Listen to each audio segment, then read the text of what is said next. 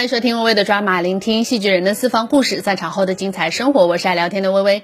最近我们推出的这个全新的系列就是戏剧人志愿者的有声日记。今天来跟我们聊一聊志愿者工作的呢是两个人，他们都是上海杂技团的演员，一位叫刘莎莎，一位叫艳丽。嗯，杂技团挺特殊的，因为大部分的演员他们都是来自全国各个地方的，所以他们在居民区里头是有员工宿舍的。莎莎说：“因为单位对他们也是很关心，知道他们物资不够，或者是不太擅长下厨，还特地给他们送了很多好吃的，也给他们送了很多防护的物资。所以他们在感受到单位温暖的同时，也想把这样的一份温暖给到小区的其他邻居们。那这一次居家抗疫开始之后，这一些年轻的演员们，他们就纷纷报名参加了自己小区的志愿者工作。”杂技演员在我的印象当中好像不太擅长说话，因为他们在台上基本上都是用自己身体的动作来表演的。但是这一次，他们也想聊一聊自己的心里话，聊一聊自己在做志愿者的这段时间里面一些很温馨的画面。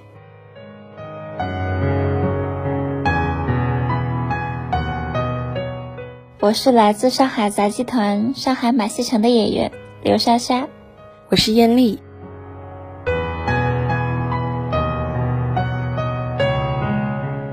这次疫情受单位的委托，我负责我们整栋楼组。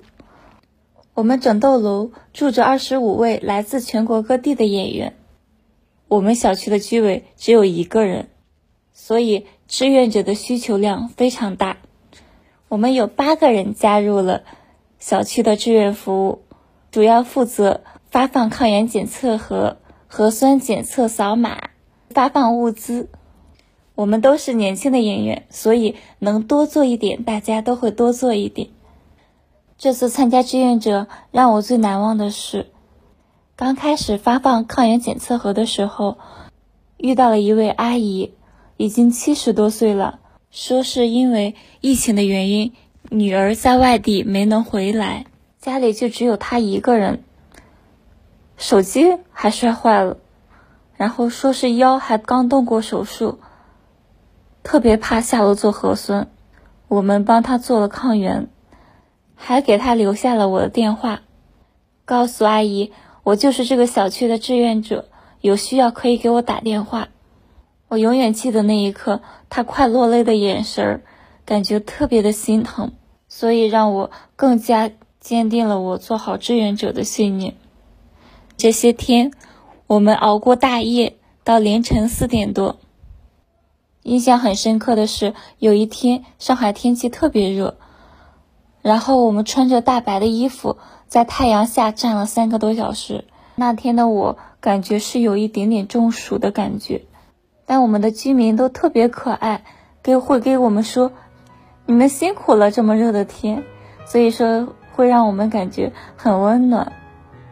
有一次做核酸刚好赶上下雨，我们没有带雨伞，没有穿雨衣。阿姨还会给我们送来伞。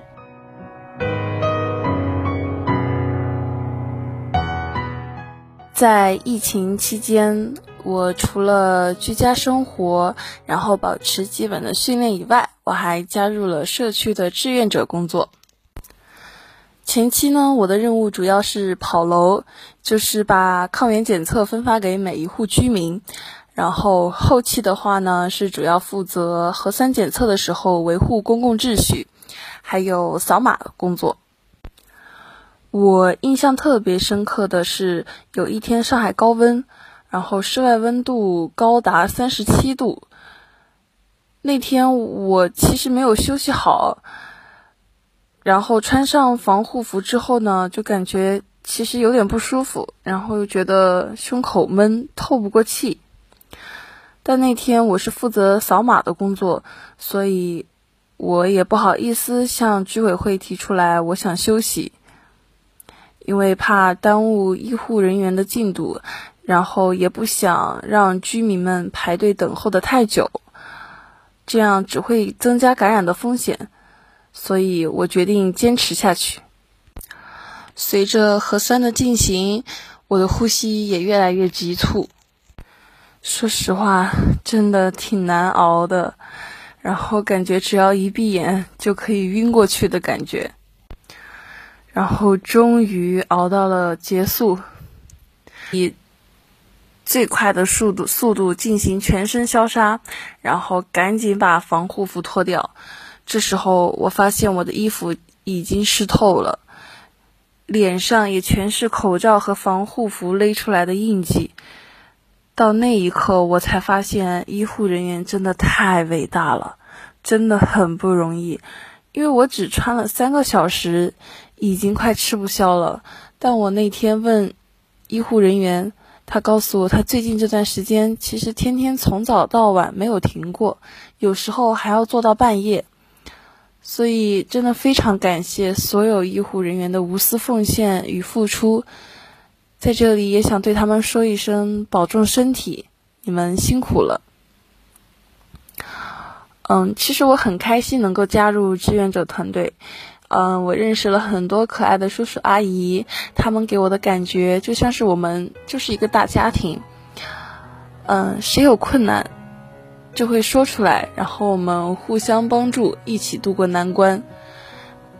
在疫情之前。我从来没有跟小区的人打过交道，通过这段时间的相处，嗯，我觉得我非常幸运，身边都是充满善意的人，也非常感谢来自邻里的温暖。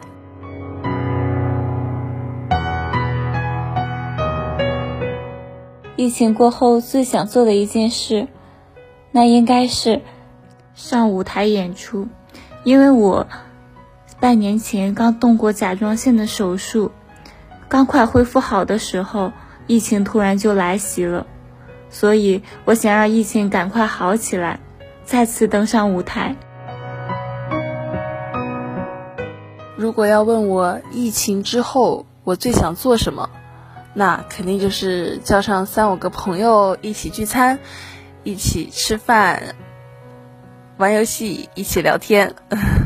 哦，对了，还要赶紧恢复训练，早日回归舞台。嗯，希望疫情早日结束，我们可以早点在剧场相见。